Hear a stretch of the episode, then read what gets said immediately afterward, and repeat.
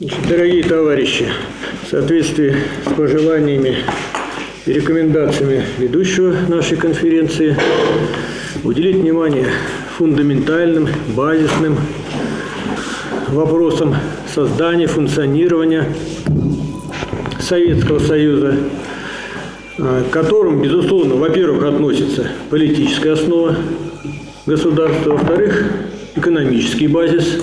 Я постараюсь в пределах установленного регламента остановиться на этих проблемах. В наиболее общем виде ответ дан на эти вопросы дан уже в названии нашего государства. Союз советских, во-первых, во-вторых, социалистических республик. И первым здесь идет советские республики. Ну, кстати, кроме полного названия, использовалось официально и второе, короткое, Советский Союз. И это не случайно, потому что в слове «советский» дан ответ. И, как известно, Советы – это организационная форма диктатуры пролетариата. Эту мысль можно выразить и по-другому, что диктатура пролетариата – это сущность советского государства. И между пролетарским и советским прямая связь – это синонимы. И не случайно во второй программе партии, принятой за три года до создания СССР, так и было сказано, что пролетарская или советская демократия. Потому что охотников разделить совет и диктатуру пролетариата было много во все времена. Ну, вспомним тоже 17-18 год. Мы, говорит, за советы, некоторые говорили, но без большевиков.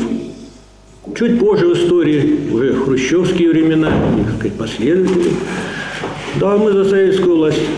И советы в названии сказать, оставили, но диктатуру пролетариата при этом выкинули. Это первое. Второе. Социалистические. Социализм, как известно, это первая или низшая фаза коммунистической общественно-экономической формации. А коммунизм есть отрицание капитализма. И в экономике ему присуще непосредственно общественное производство – то есть форма производства диаметрально противоположная товарному, на котором покоится капитализм. И, соответственно, экономический базис социализма и СССР формирует иные сказать, основания, иные принципы. Ну, вкратце перечислить. Во-первых, это общественная собственность на средства производства. Во-вторых, цель производства это обеспечение полного благосостояния и свободного всестороннего развития всех членов общества. Я упор делаю на слово «всех членов общества». Ведь в СССР были объединены ну, миллионы людей, сотен, не знаю, десятков сотен национальностей, огромное количество удаленных территорий. Ну как, на какой основе их можно было объединить? Только на основе общей собственности и общей цели, которая затрагивает всех членов общества. И в этом плане я хочу поддержать высказанную идею э, Владимира Петровича Огородником, Огородником, что, скажем, прибыль ставить во главе или в качестве главного критерия, главного, скажем, э, цели социалистического производства, ну, в принципе, нельзя. Но в теоретическом плане какая здесь цепочка? Ведь прибыль – это одна из ключевых категорий капиталистической системы хозяйствования. По своему определению прибыль – это превращенная форма прибавочной стоимости, выступающая как порождение э, сказать, всего авансированного капитала. А прибавочная стоимость – это часть стоимости. А стоимость – это, в конечном итоге, затраты абстрактного труда рабочих, которые создают эту стоимость. Поэтому ориентация на увеличение прибыли, она к чему ведет? Ведет к увеличению затрат труда рабочих – что является прямой противоположностью и отрицанием цели социалистического производства, которое ведет к тому, что затраты труда снижаются и увеличивается свободное время для всестороннего развития. Это не праздный вопрос, потому что, скажем, по вопросу наличия общественной собственности на средства производства, планомерности, э, как-то так вроде многие сказать, согласны. А вот в отношении непосредственно общественного производства, ну, здесь еще у некоторых возникает, товарищи, возникают вопросы. Было пожелание представителя оргкомитета остановиться э, на сказать, некоторых вопросах истории, создания СССР, функционирования.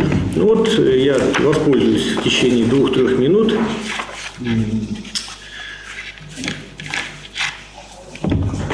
Ведь давайте вспомним. Вот свершилась социалистическая революция. Установлена диктатура пролетариата. В 18 году советская власть национализировала решающие средства производства, ключевые, основные. Образован коммунистический сектор. План, ну первый план ГРЛО, об этом упоминали. Затем настала очередь пятилеток. Вот первый пятилетний план. А на какой основе экономически функционируют вот эти социалистические предприятия в рамках общественной собственности, государственного, так сказать, коммунистического сектора, в рамках плана? Прибыль по-прежнему. Поэтому она является отрицанием коммунистического, так сказать, непосредственно общественного производства. Поэтому неизбежно, так сказать, нашей экономике советской того периода пошли большие противоречия, стали обостряться. И, сказать, в истории мы помним это так называемые ножницы цен, э, сказать, диспропорции межотраслевые и многое-многое другое. То есть настолько эти противоречия обострились, что вопрос надо было решать. И тогда, именно вот в те годы, сталинское большинство, это великие наши предшественники, и в теоретическом плане, и в практическом плане нашли этот выход – Потому что оппозиция внутрипартийная предлагала, предлагала давайте на основе прибыли вот, повышать цены, повышать налоги, и чему привело к печальным последствиям, может быть, потери социализма. Противоположность этому уже в феврале 27 года решением сказать, на, на пленуме Центрального комитета было четко однозначно сказано. Нет, наш курс следующий. Это снижение цен на основе снижения себестоимости. Ну а себестоимость снижается на основе роста производительности труда. Эти решения были утверждены на партийных съездах последующих и сказать, э, решениях отдельных э, так сказать, тех э, постановлений, которые касались уже непосредственно хозяйственной практики. Вот несколько фактов из истории. Какие мы можем сделать выводы? Они простые что Советский Союз только и мог быть, как говорится, основ, основан, развиваться, функционировать на основе сказать, диктатуры пролетариата и непосредственно общественного производства. И, образно говоря, вот стоит красивое, сказать, замечательное здание, но оно стоит на фундаменте. Уберите этот фундамент, и неизбежно это здание обрушится. Вопрос только времени. Поэтому, когда на 22-м съезде выкинули диктатуру пролетариата, и затем Хрущев, его последователи, единомышленники приступили к уничтожению социалистического, к окончательному уничтожению непосредственно общественного производства, то финал был тот, к чему мы пришли. Нет Советского Союза. Так же, как и нет социализма и э, советской власти. Я думаю, что здесь мы должны, э, как говорится, вот этой спокойной обстановке делать выводы, потому что все равно история, как говорится, вновь повторится на новом витке развития. И предстоит строить нам и советскую власть, и непосредственно общественное производство, и новое многонациональное государство. Спасибо за внимание. Алексей Юрьевич Пряхин. Тема у него «Социалистическая кинореволюция советский кинематограф на заре становления. Так обозначено. Спасибо. Здравствуйте, товарищи. А, Октябрьская революция, превратившая полупериферийную империю в культурный центр мира, сделала это в том числе и благодаря революционному пересмотру отношений к кино. Ленинский тезис о важнейшем из искусств, несмотря на то, что имеет скорее апокрифический характер, стал действенным лозунгом, обозначившим историческую важность и стратегическую ценность для молодого пролетарского государства нового вида искусства. Он провозгласил прямую и устойчивую связь кинематографа, как передового вида художественного творчества, с классовым противостоянием в капиталистическом обществе.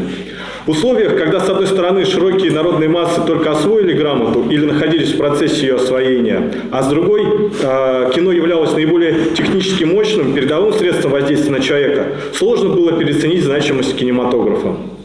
В некотором смысле схожие мотивы были у бурного развития кинематографа в США э, в начале 20 века, когда огромное число мигрантов, не знавшие местного языка, имели единственную интернациональную отдушину – аркады, то есть это аналог современных торговых центров с немым кино. Но советский кинематограф, в отличие от западного, рос сознательно, а не по законам рыночного интереса. Становление советского кинематографа было эгалитарно по характеру формирования и передовым с точки зрения метода. Питав весь передовой опыт э, первопоходца кино СССР, среди которых были и состоявшиеся дореволюционные режиссеры, например, Яков Протазанов. Но в подавляющем большинстве все-таки там были молодые парни и девушки, символизировавшие собой высвобождение творческого потенциала народа. Теоретические и практические результаты деятельности Сергея Эйзенштейна, Зиги Вертова, Льва Кулешова и других дали революционный толчок в развитии не только отечественного, но и мирового киноискусства.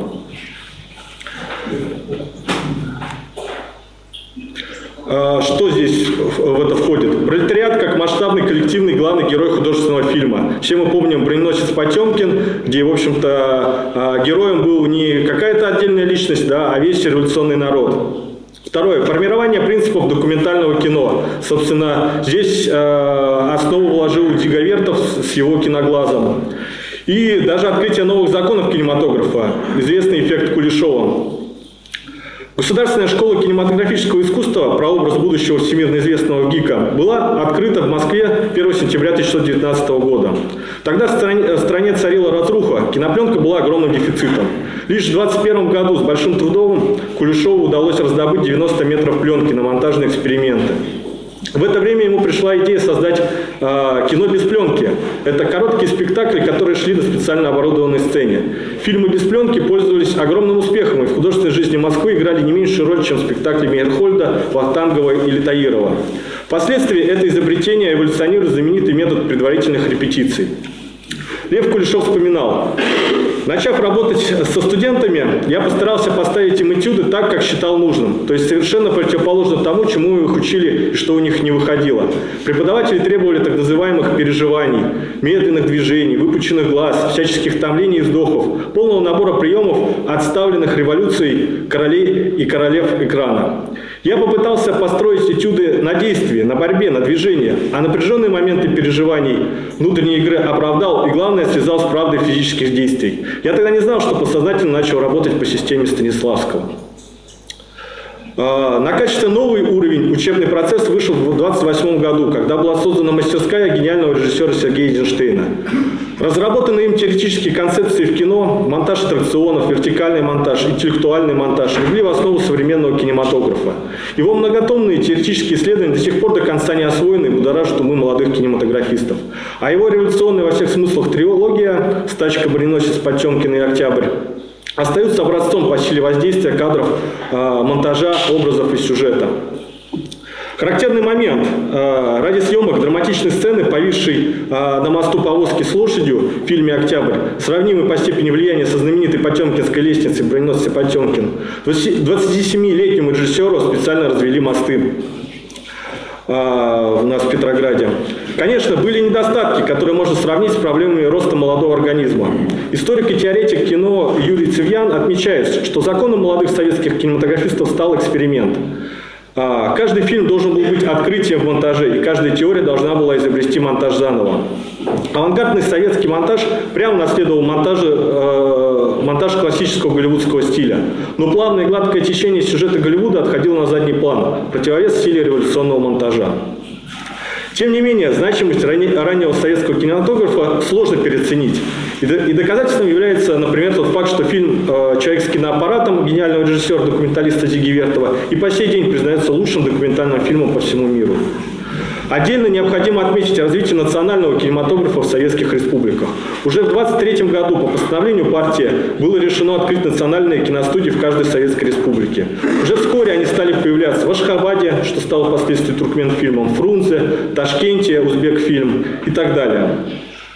То, что было реализовано на практике в России, впоследствии теоретически обосновывалось Антонио Грамши. Его теория гегемонии концептуализирует стратегию классовой борьбы в области культуры и искусства, обозначая ее неотрывную связь с непосредственной политической борьбой.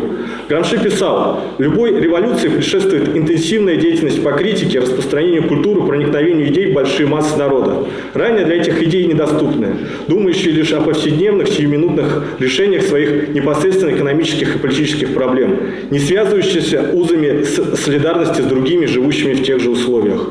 И далее. Наряду с задачей завоевания политической и экономической власти пролетариат должен также поставить перед собой задачу завоевания интеллектуальной власти. Он должен думать не только о том, как организовать политику и экономику, но и о том, как организовать свою культуру. Именно организация новой культуры, в первую очередь в области кино, и стала залогом успешного развития советского общества. Благодаря чему, как отмечает известный российский историк кино Михаил Трофименков, в первой половине 30-х годов Москва стала мировой столицей киноавангарда. Соединив революционные методы и технологии производства с революционной идеей бесклассового эгалитарного общества, ранний советский кинематограф стал в полном смысле революционным кино. И в этом плане стал образцом и недосягаемым идеалом для большинства современных творцов. Залог успеха той эпохи – формирование новой общности на огромной территории, построенной на принципах отсутствия эксплуатации и отчуждения. Спасибо. Михаил Борисович Марков. Тема доклада о советском патриотизме и классовом подходе в период Великой Отечественной войны. Так, ну, я постараюсь тоже время не перебирать. Почему, почему тема актуальна? Потому что, в принципе, с одной стороны, с 30 лет уже буржуазия грязью Советский Союз поливает, с другой стороны, э, появился ряд, так скажем, э, неких э, друзей Советского Союза, которые на правых позициях стоят и говорят о том, что это была какая-то там Красная империя или что-то подобное. Вот, и говорят о том, что Сталин в период Великой Отечественной войны возродил так называемый здоровый патриотизм. И им вторят, в общем-то, и левые критики, ну, условно левые критики, там, и стана троцкистов и всех прочих таких вот э, леваков. Вот, что мы можем на это ответить? Тут нужно ведь отвечать предметно, потому что они действительно приводят некоторые примеры. Например, что э, в период, там, в 43 году были введены погоны в армии, смягчено отношение к церкви, там, и разного рода другие примеры. Вот, ну, что здесь можно сказать на это? Э, во-первых, действительно, у нас э, необходимо понимать, что огромные изменения, которые произошли э, в рамках Советского Союза, они были не одномоментными. То есть нужно различать понимание марксизма в руководстве партии и понимание марксизма в массах да, потому что, э, извините за такое сравнение, но у нас, например, в IX веке официально приняли христианство, но до XIII века э, вполне хоронили по языческому обряду, да, и, соответственно, марксизм, он в толще, в толще народной массы проходил постепенно, и интерпретировался это по-разному, поэтому нужно это э, тоже учитывать. И учитывать в том числе, рассматривая э, советскую пропаганду, прежде всего на уровне э, таком низовом, в первую очередь дивизионных газет, на которых я, собственно, и основывал свое исследование. А что мы можем видеть?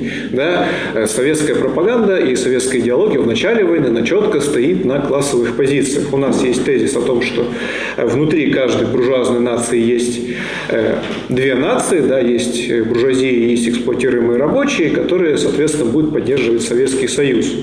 Ну и, соответственно, многие люди действительно в массах понимали тезис достаточно упрощенно, не зная, например, о силе репрессивного аппарата фашистской Германии, том, насколько сильно, в общем-то, подавлено там рабочее движение, насколько сильно ведется пропаганда. Вот, да, поэтому начало войны стало для многих людей шоком, потому что многие молодые красноармейцы, абсолютно искренне принявшие э, марксизм, э, советскую власть, считали, что достаточно им будет прокричать несколько правильных лозунгов, да, и немецкие солдаты немедленно бросят оружие. Но, к сожалению, это не происходило. Вот, но и вот тут мы подходим, собственно, к самим изменениям в пропаганде. Что мы можем, э, во-первых, указывать? Да? В 1941 году они не то чтобы были очень сильно заметны, особенно в его первой половине. Да, потому что есть знаменитая речь Сталина от 3 июля, вот к ней цепляются к словам братья и сестры, но забывают о том, что он же говорил о том, что э, союзником советского э, народа, помимо США, там, и Англии, Франции и других народов Европы, является и порабощенный Гитлером германский народ. Да, то есть тут позиции вполне сохранялись. Потом, э, что нужно отметить? Да, действительно, э, начался упор какой-то момент где-то к концу 1941 года, стали больше говорить о именно советском патриотизме, что было явно более понятно таким вот массам народа, особенно в условиях того, что ну, немецкие солдаты продолжают сражаться. Вот. Но тем не менее, что нужно отметить? Что очень четко проводилась э, социальная и классовая природа этого патриотизма, показывалась. Вот характерная статья 43 года из дивизионной газеты под таким названием «Источник нашей силы». Вот прежде бесправный раб, пролетарий, став хозяином своей страны, создал мощную промышленность. Прежде вековечный горемыка, живший на грани нищеты крестьянин, став хозяином своей земли, построил социалистическое сельское хозяйство. И вот таких примеров там достаточно много. Как на глобальном уровне, э, с примерами со всей страны, так и на уровне локальном, на примере истории какого-нибудь одного бойца или командира. То есть кем он был до революции, например, батраком, а потом стал, в общем-то, в высоком звании в Красной Армии, да, получил образование и стал вполне действительно человеком новой формации, нового общества. И что дальше у нас нужно отметить? То есть э, патриотизм советский, он носит классовый характер. Однако многие вот такие э, граждане правых взглядов, они указывают на то, что э, на момент 41 42 года, 43 происходила такая реабилитация, можно сказать, многих дореволюционных военных и политических деятелей. И действительно, мы можем это наблюдать, да, потому что 7 ноября 1941 года вот в речи Сталина упоминается множество э, дореволюционных военачальников, там, э, Суворов, Кутузов и многие другие. Вот. Но, опять-таки, что здесь нужно видеть? И действительно, э, вот в газетах э, вполне начинают публиковать статьи о том, что действительно противник, который приходил на территорию будущего Советского Союза, или там, Руси или России, да, он бывал бит независимо от социального строя, который э, на тот момент господствовал на этой территории. Но э, статьи были довольно специфичного характера. Очень интересно, например, э, статья «Как наши предки били немцев. Она описывает битву на Чуском озере. И она описывает не только как войну с иностранными захватчиками, но и как столкновение армии профессиональной, армии правящего класса с армией народной. Да, вот характерная цитата. «Против немцев поднимается все мужское население. Вооружается кто чем может». Вот. А рыцари описаны как полностью закованные в тяжелые латы такие кавалеристы, э, которые потом, естественно, тонут в озере, да, то есть, ну, вот как было показано в фильме Эйзенштейна замечательно. И, но в чем проблема? Да, в том, что уже, в принципе, ясно было, что на 13 век и э, полных лад каких-то не существовало. Да, и вооружение русского дружинника и немецкого, например, рыцаря, они были фактически идентичны по своему весу, по защитным характеристикам. Да, и более того, э, воевали это в первую очередь в поле именно э, конные воины, да, именно дружинники с русской стороны и, соответственно, те же самые рыцари, феодалы с другой.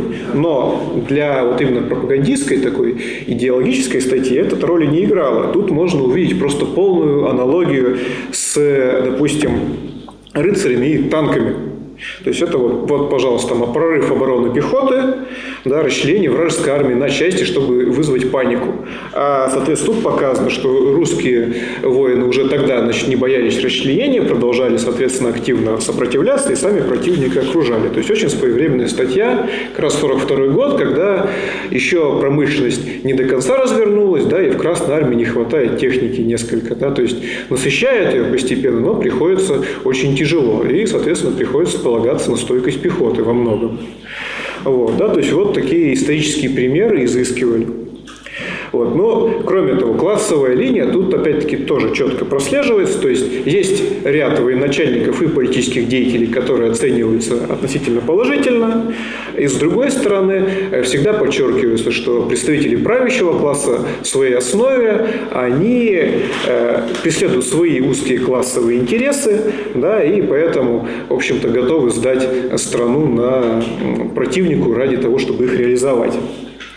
Вот, да, ну и опять-таки, э, эта ситуация продолжается примерно два года, 42-й, 43-й. С 1944 года все больше и больше происходит возврат к, той, к тем же позициям, к, э, позициям э, классовым, вот таким четко, очень четко выраженным, уже как было в 41-м. Да, вот 44 год, характерная статья Буденного, помещенного в ряде дивизионных газет, он подчеркивает разницу между Красной армией и дореволюционной армией. Да? Э, о том, что вот у нас комсостав Красной армии, он другой, чем офицерский состав царской армии. Вот. Хотя в 1942-1943 году, наоборот, очень активно рассматривалась тема преемственности каких-то хороших качеств.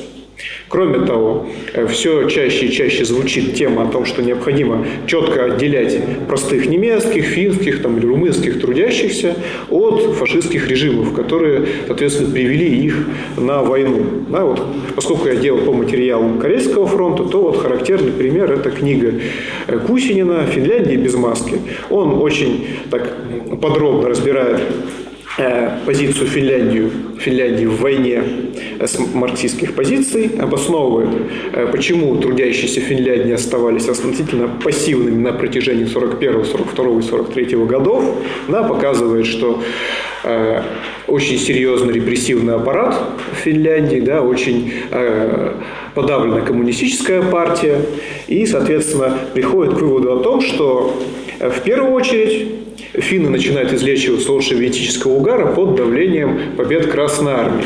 Усиливается дезертирство, э, собственно, начинается уклонение от призыва в армию, собственно, как раз. И вот если такая тенденция будет продолжаться, да, то, возможно, в Финляндии при подходе частей Красной Армии да, будет происходить революция. Но этого не произошло, потому что ну, в 1944 году стояли задачи на разгром Германии, вот, и пришлось в итоге с буржуазным правительством финским заключать мирный договор и продолжать уже разгром основного противника. Да, поэтому в Финляндии буржуазный режим сохранился. Вот, да, ну, то есть вот тут на примере вот э, локального Карельского фронта, допустим, да, можно видеть о том, что марксистские такие идеи классовой борьбы никуда из пропаганды никогда полностью не уходили. Да, соответственно, СССР, находясь в тяжелых условиях войны, да, он вынужден был использовать некоторые там, патриотические э, мотивы да, в пропаганде. Но нельзя представлять дело так, что вот взяли и вернулись к какому-то абстрактному правильному патриотизму. Нет, патриотизм носил четкий социальный такой вот советский характер. Больше того, да, э, от классового понимания исторического процесса никуда не уходили. И, соответственно, как только представилась возможность, как только э, политическая ситуация начала меняться, да, стали все больше и больше возвращать э, классовые и социальные лозунги обратно в пропаганду, и, следовательно, из основной идеологии, соответственно, они никуда не уходили. Да, потому что мы видим, как вот это транслируется, вот, да, но, э, соответственно, они остаются где-то всегда на втором плане и затем снова выходят на первый. Да, вот уже к 45-му и вот в 46-м году после разгрома э, Германии вполне все возвращается, можно сказать, к таким исходным точкам. Вот такой вот у нас короткий доклад. Я постарался. Спасибо. Владимир Ильич Ленин, выступая на третьем съезде РКСМ, говорил, только точным знанием культуры, созданной всем развитием человечества, только переработкой ее можно строить пролетарскую культуру. И действительно, РСДРПБ еще до прихода к власти была ориентирована не только на организацию борьбы рабочего класса за его экономические и социалистические права в направлении социалистической революции, но также и на всемирное просвещение трудящихся, на создание человека не объекта культуры, а человека-субъекта культуры, то есть человека-творца. Члены партии входили в состав культурно-просветительских организаций и учреждений, беря на себя зачастую направляющую роль. Так, в воззвании ЦК РСДРПБ ко всем рабочим и солдатам Петрограда, опубликовано в газете «Правда», буквально через несколько дней после отречения Николая II, высказывалось конкретное требование создания народных школ, организации народных театров, университетов и прочих культурно-просветительских учреждений. В дальнейшем партия ни на миг не отходила от этого. Культурно-просветительская работа также необходима, как и другие формы рабочего движения, говорил Анатолий Васильевич Луначарский, выступая с докладом на второй Петроградской конференции ФАБ-завкомов в августе 1917 года. Ведь по нашим понятиям это не просто внешкольное образование, обучение, это выработка цельного стройного мира созерцания. В первом составе СНК народным комиссаром просвещения становится, как мы с вами знаем, Анатолий Васильевич Луначарский.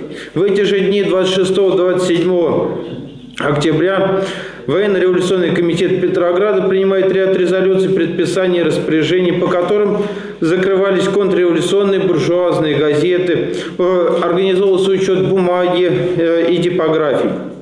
Специальный э, полк, который организовывал охрану этих мест, для сохранения порядка во время спектаклей, охраны театрального имущества и так далее. Наряду с естественно появлявшимися откровенными саботажниками и диверсантами, коим без сомнения мы можем с вами отнести вполне и труппу Александринского театра, которая в знак непризнания советской власти объявила о прекращении своей деятельности. Тем не менее, оставалось немало творческих деятелей, которые не только приняли революцию, но и продолжили свою деятельность. В частности, можно вспомнить э, деятельность э, общества э, имени Архипа Ивановича Куинджи которое в эти дни как раз открывало очередную свою выставку. Самым важным в вопросе культуры стала порожденная Октябрьской революцией инициатива снизу. Штрихом, небольшим примером к портрету, несомненно, служит письмо в ЦК РСДРПБ организаторов общества «Свободная жизнь» из деревни Озерешна э, Петроградской губернии, которые обращались с просьбой высылки им литературы для создания библиотеки-читальни. В обстановке, подходящей к концу гражданской войны, несмотря на все трудности, обусловленные военным временем, культурное строительство только расширялось. Этому способствовало расширявшееся мирное хозяйственное строительство, обусловленное победами Красной Армии. В августе 1920 года Владимир Ильич Ленин писал, борьба с неграмотностью задача важнее других. Еще до этого был опубликован декрет Совнарком по ликвидации неграмотности. Создана чрезвычайная комиссия по ликвидации неграмотности в которой входили многие выдающиеся личности, педагоги, Минжинская, Подвойский э, и многие другие. Э, Ликбез шел в массы и поддерживался ими. Так, по данным очерков истории гражданской войны, в течение 1920 года в Советской Республике ликвидировала свою неграмотность по данным, по, далеко не полным данным, поскольку учет, конечно, в, то, в те годы велся довольно-таки трудно, около трех миллионов трудящихся. Всего за первые три года советской власти, а мы представляем себе, э, какая обстановка была и в стране, и в мире, было обучено грамоте около 7 миллионов человек. Но мы, конечно, не можем и забывать о том явлении, что, конечно, качество этого обучения э, оставляло, конечно, желать лучшего, но, тем не менее, это был прорыв, прорыв э, огромный. В связи с гражданской войной, ухудшением экономического положения в стране, движению к НЭПу, финансирование просветительских организаций в 20-22 годах снижается. Большая часть политпросветительских организаций к 2022 году была снята с госбюджета.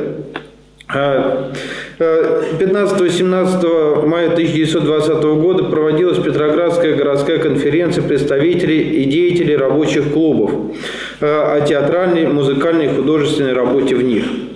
На конференции э, указывалось на не совсем достаточное внимание к запросам рабочих масс со стороны Петроградского кинокомитета. Это опять-таки указывает нам на уровень запросов рабочих масс в сфере культурно-просветительской составляющей жизни петроградцев и на действия по их решениям. Проводится огромное количество совещаний по вопросам культуры, э, на которые собираются представители, прежде всего, тех людей, которые до этого не были вовлечены в э, создание культуры, то есть э, представителей рабочего класса. Э, 1921-22 годах на некоторых участках работы и до 1923 э, года работа на культурном фронте переживает период стагнации. Или, как говорится в обращении Временного э, правления общества «Долой неграмотность», э, глохнет, но ко времени опубликования этого обращения вновь оживает. Тем не менее, трудности постепенно преодолевались. Прошедший в конце 1917 года 15-й съезд э, партии выдвинул проблему культурной революции в качестве одной из важнейших проблем реконструктивного периода. В своей резолюции о директивах по составлению первого пятилетнего плана съезд писал Пятилетний план в связи с задачами социалистического строительства должен учесть необходимость решительного повышения культурного уровня населения города и деревни, развития национальных культур народности СССР и увязать план культурного строительства с индустриализацией страны как неотъемлемую часть общего плана социалистического строительства СССР. Выступая на этом же съезде, Георгий Максимилианович э, Крыжа- Крыжановский говорил, решающий лозунг таков – мы должны выровнять наш социально-культурный фронт по фронту нашей индустриализации. В итоге культурная революция в СССР вместе с первой пятилеткой выступила, э, вступила в период более планомерного и масштабного развития. Нельзя недооценить того значения, которое имело планирование в культуре. Огромнейшая работа, проведенная партией большевиков э, после революции, особенно в годы пятилеток, принесла свои плоды. В частности, в отчете Наркомпроса о работе за 1940 год отмечалось. Имеется 42 600 изб читалень, домов культуры, сельских клубов и других учреждений клубного типа, в которых имелось 52 тысячи работников. Но это только лишь э, количественные показатели, качественные были продемонстрированы уже в годы э, Великой Отечественной войны.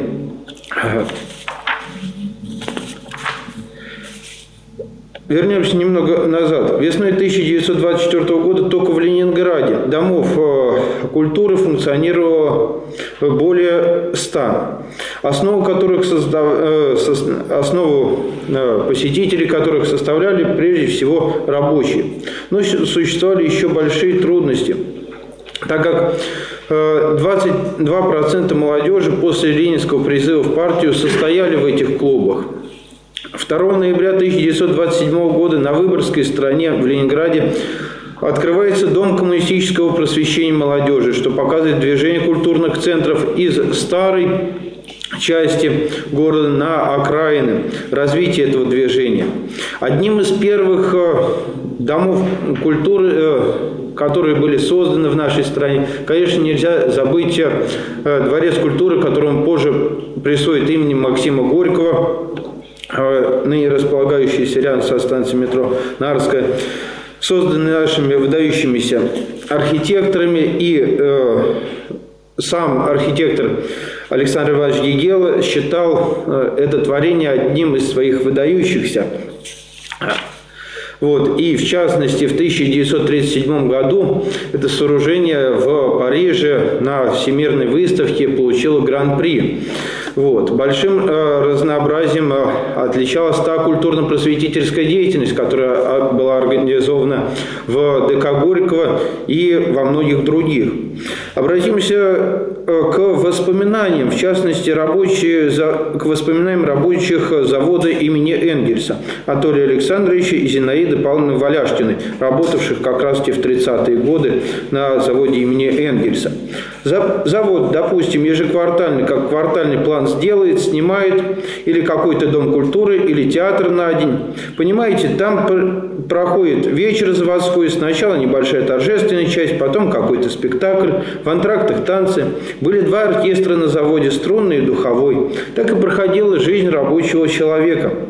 О грандиозном размахе культурно-клубной работы свидетельствует тот факт, что, э, в частности, только четыре крупнейших э, Дома культуры Ленинграда э, к 1938 году имели 315 кружков, в которых занималось около 10 тысяч представителей различных фабрик и заводов нашего города. Вот.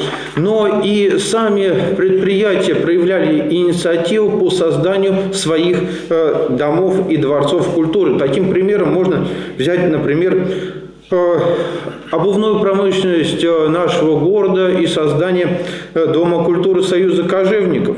Э, как только э, э, Центральный совет Союза кожевников обратился э, к руководству города э, с тем запросом, что на э, что на 25 тысяч рабочего коллектива у них имеется клуб, вместительностью до 8, до 8 сотен человек. Тем самым э, потребности рабочих не удовлетворяются, потребность в культурном просвещении. Вот. Буквально за несколько лет выстраивается новое здание в стиле конструктивизма на Московском, на тот момент Забалканском проспекте.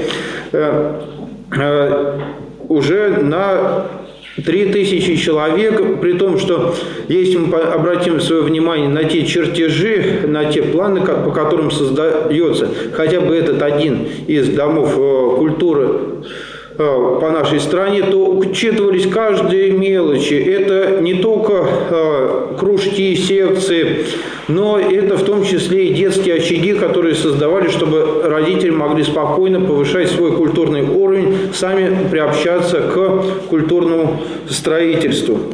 Э, И э, контроль со стороны высших органов был неукоснительный. Буквально месяц э, э, в сроках, срыва в сроках строительства уже поднимался вопрос, как же это для рабочих делается.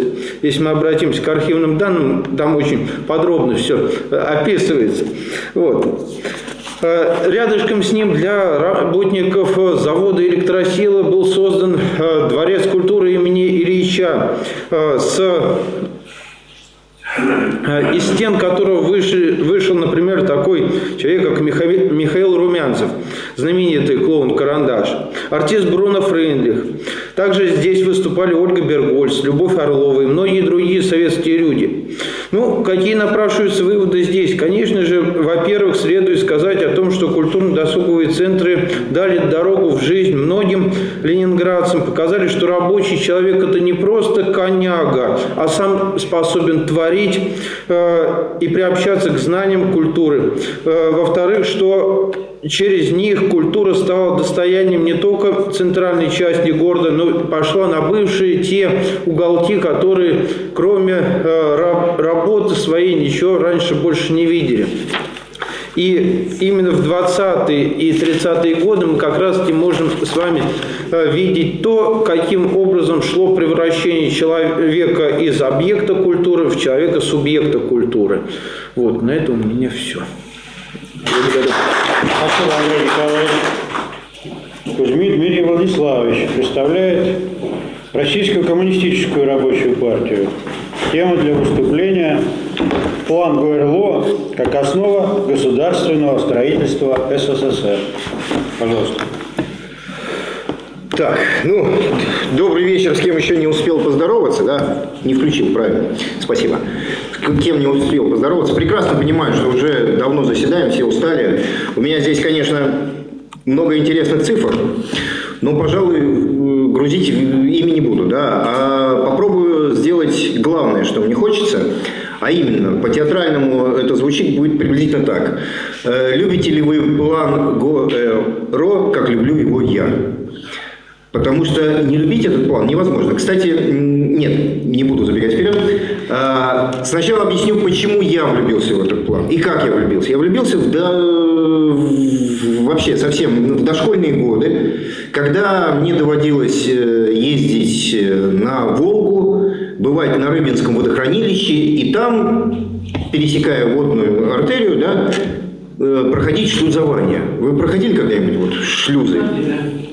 Вот. Это не, неизгладимое впечатление. Естественно, на меня, на ребенка это производило глобально. Да? Э, Шлюзы – это когда надо поднять сюда на плотину, на уровень плотины. Да? Вот снизу наверх и обратно. А, Своеобразный водный лифт. Э, Еще больше на меня это произвело впечатление, когда я узнал, что это сделано руками человека. Вот все это э, громадье, да, оно сделано руками человека. И тогда я, естественно, задавая вопросы своим родителям, получал ответ от них. Ну, был такой план ГОЭРО, вот это в рамках него построены такие сооружения. Э, Вернее как, звучало это попроще, да, не план ГОЭРО, а был вот ГОЭРО. И для меня ГОЭРО это был какой-то большой волшебник. То есть, потому что настроить вот такое невозможно. Как так получилось? Только потом, уже ну, приличное время э, повзрослев, я поинтересовался и понял, что на самом деле скрывалось за этим красивым и непонятным названием. Да? А теперь то, о чем я хотел сказать. Обратите внимание, всего два дня назад план ГОЭРО отмечал 101 год. Я считаю, что вот это вот совершенно не случайное и не а вполне закономерное явление, что всего через год после принятия плана э, появился Советский Союз. Потому что план ГУРО, ну, я обещал не грузить вас, но все равно придется, да, э, добавить э, цифр. Сейчас шпаргалку достану. Так, Итак, э, начнем с самого начала. Ну, сказать о том, что электрификацией не занимались в царской России, было бы неправильно. Существовало и электрическое общество, э, и целые там клубы, но дело в том, что занимались эти организации, ну, скажем так, элитарными вопросами. Как, например, э, подведение электричества на нефтедобывающие шахты в Баку. Почему это было важно? Ну, потому что до этого добывали с помощью пара э, паровых установок, которые, естественно, э, периодически горели. На нефтепромыслах это смерти подобно, да, и электричество было очень важно. Но что называется, простых людей это не касалось. Это касалось вот того крупного бизнеса, нефтедобывающие промыслы и так далее. И, собственно говоря, это общество проводило, по-моему, провело аж целых шесть съездов в начале 20 века, до революции, в царской России. Но никто, собственно говоря, об этом вот так широко не знал и не интересовался. Это был клуб специалистов, которые занимались, продвигали, хотели продвинуть действительно передовую вещь, но это как-то не интересовало царское правительство от слова совсем. Тем не менее, э, уже в 18 году э, Ленин ставит задачу о необходимости создания такого плана. В 18 всего через год после э, победы революции. Почему? А потому что, когда вот я стал интересоваться этим вопросом, наткнулся на такую интересную формулу, что Советский Союз был продуктом энергетиков – Марксистские кружки объединяли достаточно много людей, просвещенных, образованных и так далее. Но вокруг Ленина, вот если посмотреть так вот внимательно, в основном инженеры, которые специализировались как раз на энергетике. И, естественно, вращаясь и общаясь, и впитывая э, все знания, которые, которыми делились эти товарищи, Ленин тоже проникся этой идеей уже, э, значит, 18 год прошли, в 2020 году создается комиссия. Название это Государственная комиссия по электрификации России, да, сокращенно ГОЭЛРО. Создается комиссия в феврале 2020 года и э, приступает к разработке плана. Им была поставлена задача. При этом необходимо отметить, что состояла эта комиссия из специалистов царской России. Более того, как сам писал Ленин, э, пардон, не писал, а сейчас скажу, выступая на третьем конгрессе интернационала, он, значит, говорил следующее. Да, нашел. Крупная машинная индустрия означает не что иное, как электрификацию всей страны. Мы уже назначили специальную комиссию из лучших экономистов и технических сил. Почти все они, правда, настроены против советской власти. Все эти специалисты придут к коммунизму, но не так, как мы. Не через 20-летнюю подпольную работу, во время которой мы непрерывно изучали, повторяли и пережевывали азбуку коммунизма. Почти все органы советской власти были за то, чтобы мы пошли к специалистам. Специалисты, инженеры придут к нам, когда мы им практически докажем, что таким путем повышается производительные силы страны. То есть э, Ленин в 2020 году подчеркивает, комиссия создана. Более э, 200, сначала было 108 специалистов, потом подключили еще, стало более 200. И далее он, опять же, на Конгрессе говорит, более 200 специалистов, количество их выросло в ходе работы, Почти все, без исключения, противники советской власти с интересом работали над этим, хотя они и не коммунисты. Но с точки зрения технической нации они должны были признать, что это единственно правильный путь. То есть вот, ну, проще говоря, как говорил Кот Матроскин, да, совместный труд, он объединяет. Вовлечение в эту работу целого ряда специалистов позволило их поставить, что называется, на службу Советской молодой республики. И они такие, как я уже сказал, да, э, к 21 году, к декабрю, выдали план, который принимают на э, девятом съезде, Всероссийском э, съезде Советов, план ГОЭРЛО, который составлял аж 650 страниц. Но если кто-то думает, что это была сугубая электрификация, то это не так. Э, Для меня это была в свое время Америка, я вот спешу ею поделиться. План состоял из трех разделов. Это электрификация и план государственного хозяйства, электрификация и топливоснабжение, электрификация и водная энергия, электрификация и сельское хозяйство, электрификация и транспорт и электрификация и промышленность. То есть фактически это огромнейшая вся экономическая часть э, народного хозяйства. И все это вот составлял этот план, который был рассчитан на 10-15 лет и был успешно реализован. Но что это значит?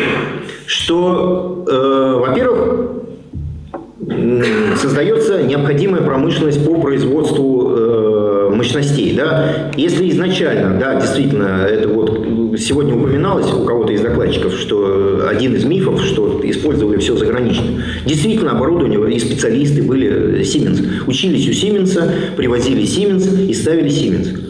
Но уже в 1934 году ставили исключительно советское оборудование. Это говорит о чем?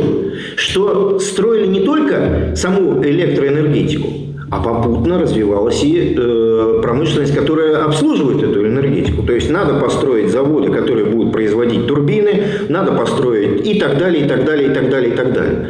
И все это тянуло за собой, то есть как хороший локомотив, э, всю экономику страны. Почему я и говорю, э, в этот план невозможно э, не влюбиться, особенно если поехать, вот как я, пошлюзоваться, пройти по просторам водохранилищ, посмотреть на эти рукотворные, руками созданные моря.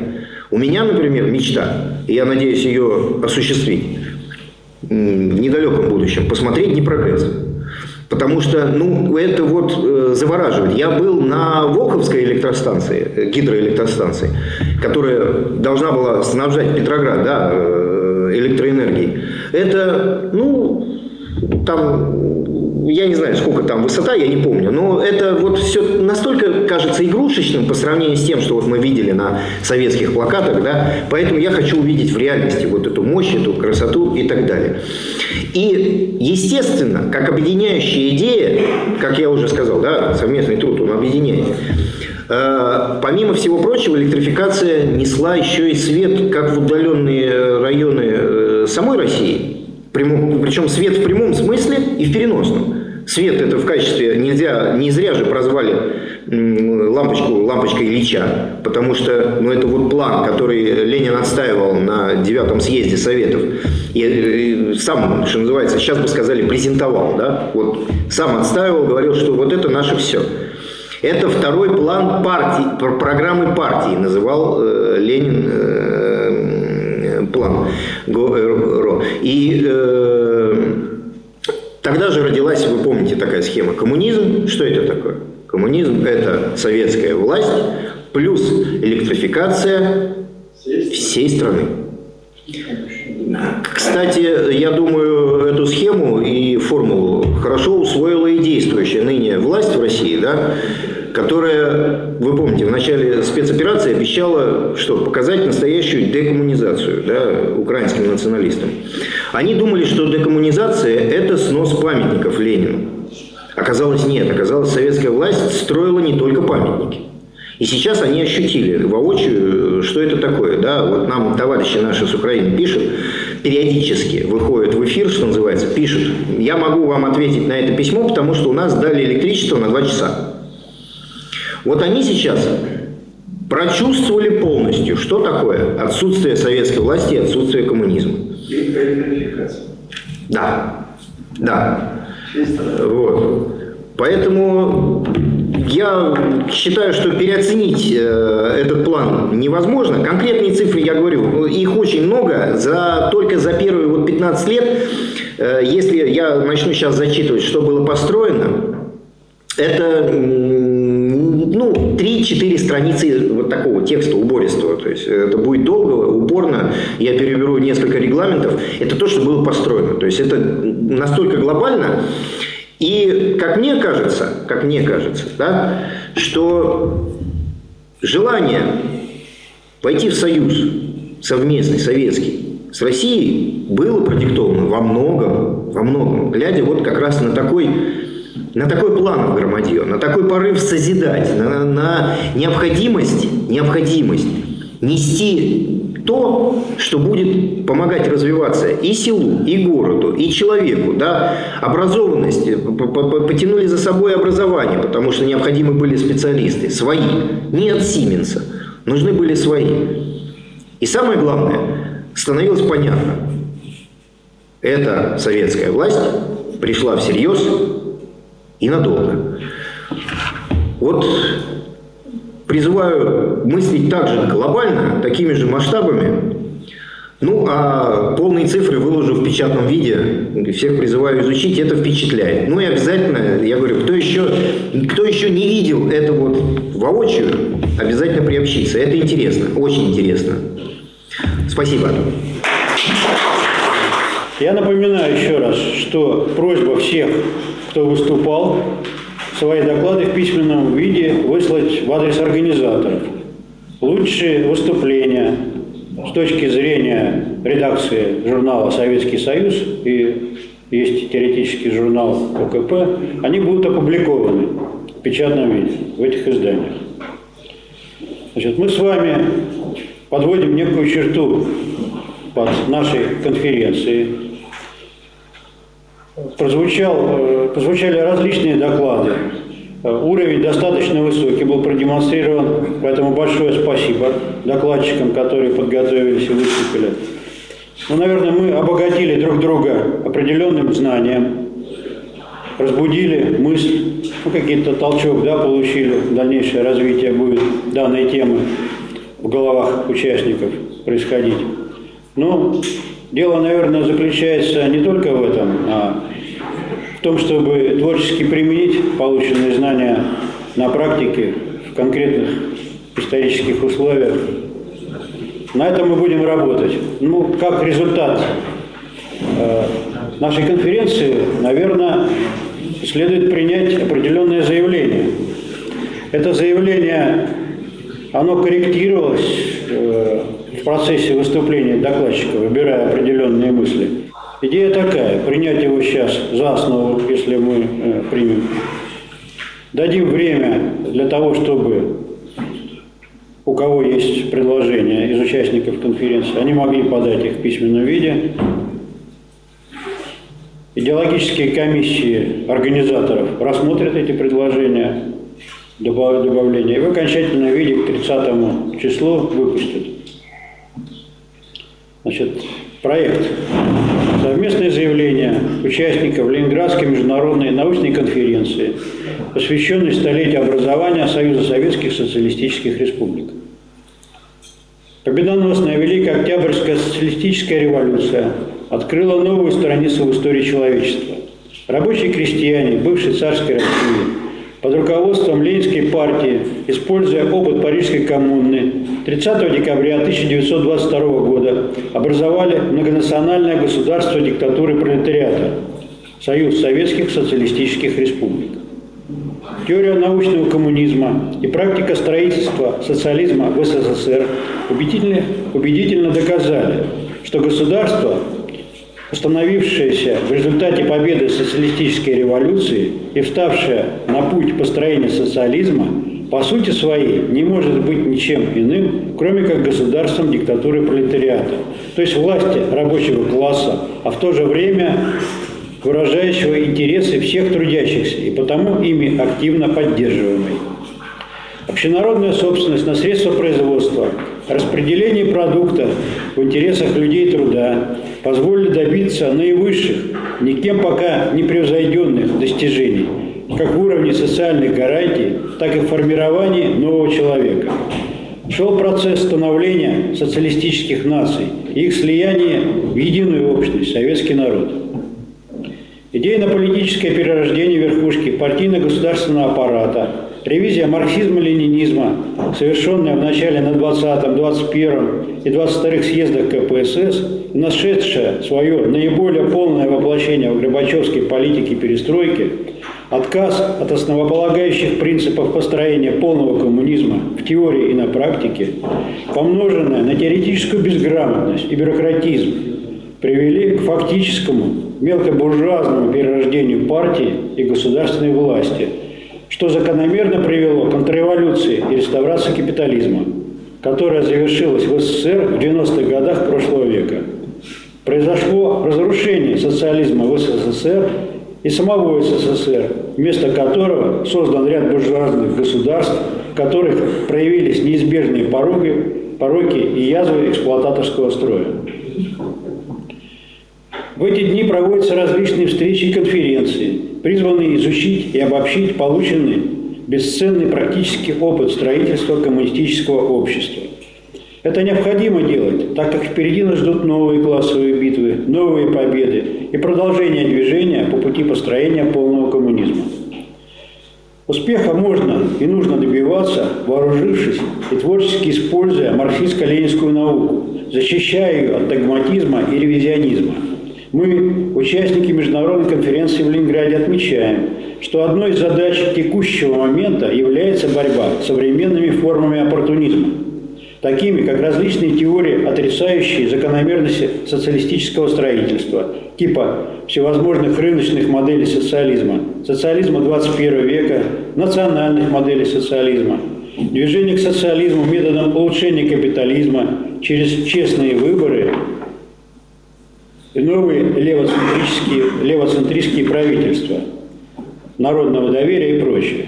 Сегодня особо остро стоит вопрос необходимости отпора оппортунизму так называемых европейских евролевых партий, которые не только отказались от диктатуры пролетариата, но даже от серпа и молода, как якобы устаревших символов, но и выкинувших формулу равной ответственности, выдвинувших формулу равной ответственности развязывания Второй мировой войны, гитлеровского фашизма и сталинского СССР как якобы одинаково тоталитарных.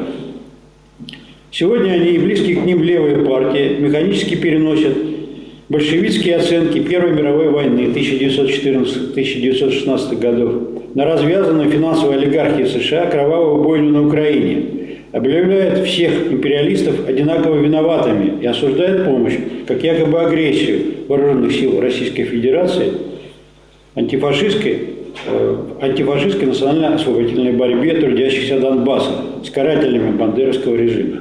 По сути, они уводят от ответственности главного агрессора и претендента на мировое господство империализм США и НАТО, а с другой фактически призывает к приостановке войны с живым фашизмом. Одновременно с этим представители российского империализма, безусловно, несущие свою долю ответственности за доведение дел до стравливания военной схватки бывших братских советских республик, нагло заявляют, что виновата советская власть. Именно под СССР была заложена еще большевиками и лично Лениным. Все это доказывает необходимость защиты советской истории, изучения опыта, использования его для сегодняшней и будущей борьбы. Победить фашизм нужно, используя любые методы и всех возможных союзников. Вырвать его корни, не допустить возрождения, можно лишь покончив с капитализмом на пути социализма. Мир и дружба между народами планеты станет реальностью при коммунизме. Мы заявляем, ближайшее будущее человечества лежит на пути реализации идей и достижений СССР, построения Союза социалистических республик всего мира, государства диктатуры, победившей пролетариата. Пролетарии всех стран, соединяйтесь, не дрогнем на избранном пути. Город Ленинград, 24 декабря 2022 год. Вот такое заявление. За основу оно предлагается. Кто за, прошу поднять руку. Да, спасибо, просьба опустить. Принято единогласно.